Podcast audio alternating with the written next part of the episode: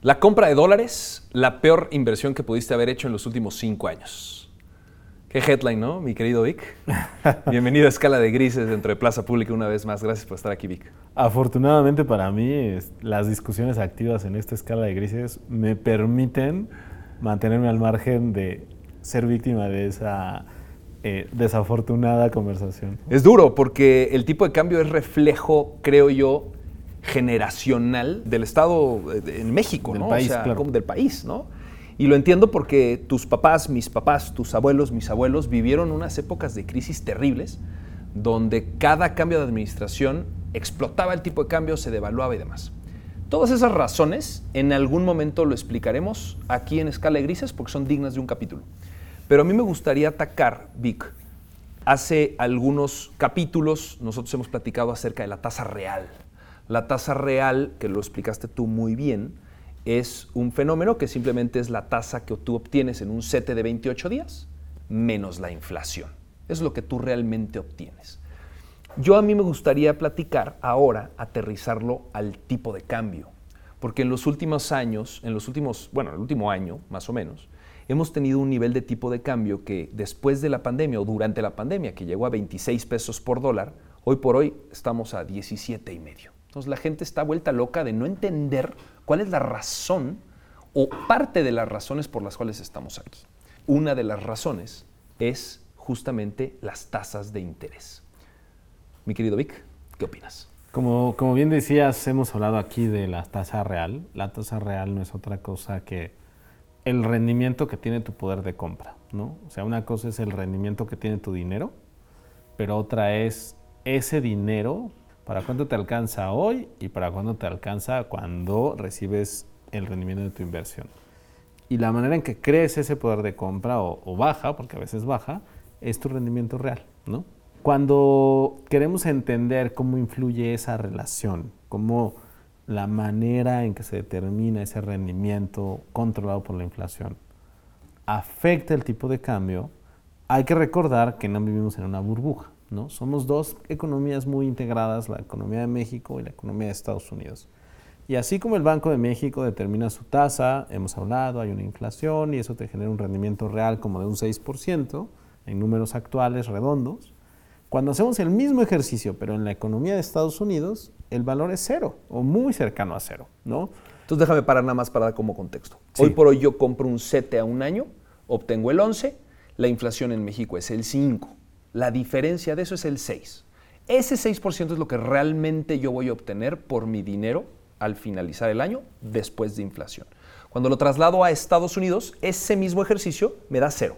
México 6, allá 0, ¿correcto? Y eso lo ven no solo las personas como tú como yo, lo ven los grandes inversionistas, ¿no? Cuando hablamos y pensamos en estos grandes administradores de fondos, etcétera, bueno, pues también ven esa relación, ¿no? Y entonces una persona que está en California, ¿no? En un fondo de inversión, sentado sobre varios millones de dólares para invertir, tiene dos opciones, ¿no? Voltearse a la economía de Estados Unidos, invertir en los bonos del Tesoro de Estados Unidos. Es decir, los CETES, el equivalente a los CETES, pero en Estados Unidos. los treasuries, ¿no? Ok. Eh, y compra eh, estos, estos instrumentos, pues su rendimiento real al cabo de un año va a ser cercano a cero, ¿no? Y tiene otra opción, voltearse tantito, ¿no?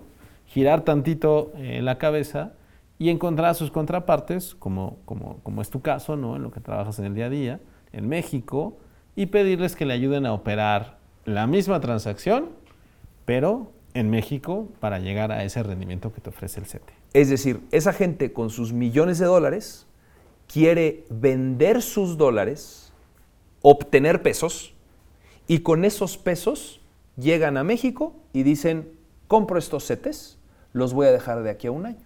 Porque si hago el equivalente en mi país, es decir, en Estados Unidos, yo voy a obtener el cero. Correcto. Más o menos esa es la lógica, ¿no? Esa es la lógica. Ahora, y de manera también lógica, para tú vender dólares, lo que tienes que hacer es eh, pedirle a alguien que los compre y por ende te entrega tus pesos. Estás de manera natural generando una demanda de pesos, tú como inversionista extranjero, ¿no?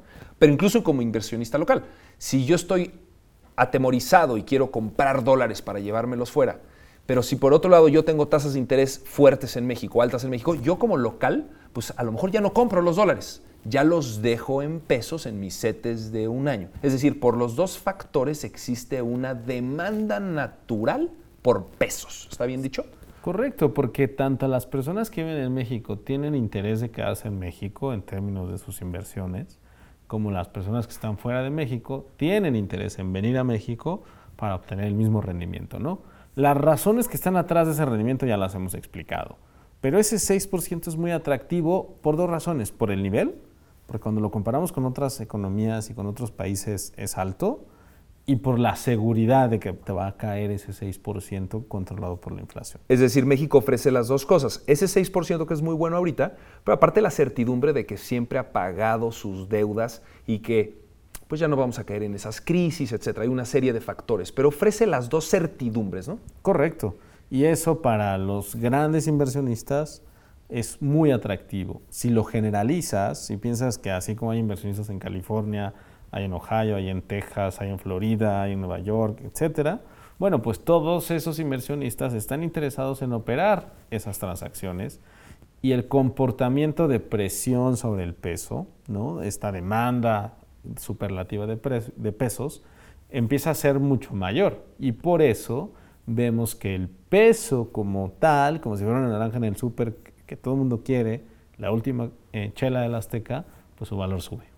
Entonces, nosotros vemos en la pandemia que el tipo de cambio en su momento llegó a 26 pesos por dólar y hoy por hoy está alrededor del 17.50. Hay varios factores, pero uno de estos factores es este diferencial de tasas de interés. ¿no es cierto?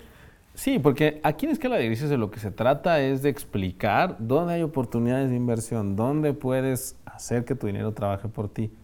Y si regresamos un poquito, si rebobinamos tantito la cinta pensando en este tema generacional, la idea de percibir el diferencial de tasas como un fenómeno clave para la manera en que se va a comportar tu inversión en pesos o en dólares es necesario para que no caigas en el, en, garlito del que hablabas al inicio. Entonces, concluyendo, Vic, la compra de dólares, al menos en los últimos cinco años, ha sido pues, una de las peores inversiones que pudiste haber hecho. No porque pierdas dinero, simplemente dejaste de ganar lo que pudiste haberte metido por estar en CETES. ¿no? Esa es una de mis conclusiones, que es polémico, porque tiene que ver o ir en contra del aspecto generacional de compra dólares porque todo va a explotar. ¿no? Esa es una de mis conclusiones platicando contigo. La segunda es que esto se da porque una de las razones es que la tasa que te pagan en México es tan alta que mucha gente está interesada en estar en México, invertir en México y dejar su lana crecer de manera natural. En México. En México, exactamente. Y la tercera es que México como país ofrece un buen, em, eh, una buena plataforma para invertir, ¿no? digamos, la certidumbre de que te regresarán tu lana, la certidumbre de que no va a haber una crisis grande, etcétera, y por lo mismo se refleja en un tipo de cambio que ha ido bajando, bajando, bajando, bajando, bajando. ¿Se va a mantener toda la vida, Vic? No, y eso es bien importante, ¿no? Que nos que parte de desmitificar está en entender las razones que lo pueden mover, en este caso hacia abajo, ¿no? Que lo llevaron de 26 a 17 en un periodo de tres años, o factores que lo pueden ir a hacer para arriba. ¿no? En estos movimientos de tasas, lo que está detrás es la tasa nominal, el CETE que te vende la tesorería de la Federación en México o el Treasury que te vende la tesorería eh, de Estados Unidos en Estados Unidos. ¿no? Entonces, los factores que determinan eso se, se deben a otras razones, pero la operación está condicionada a cómo se comportan esos dos. Perfecto. A pregunta expresa, yo compraría dólares ahorita.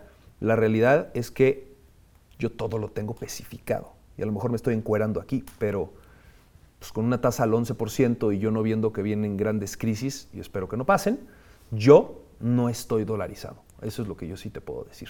Así he estado en los últimos año y medio, dos años, y ha resultado como una, como una buena estrategia, afortunadamente. ¿no? Como trader sería un error que dejaras dinero sobre la mesa.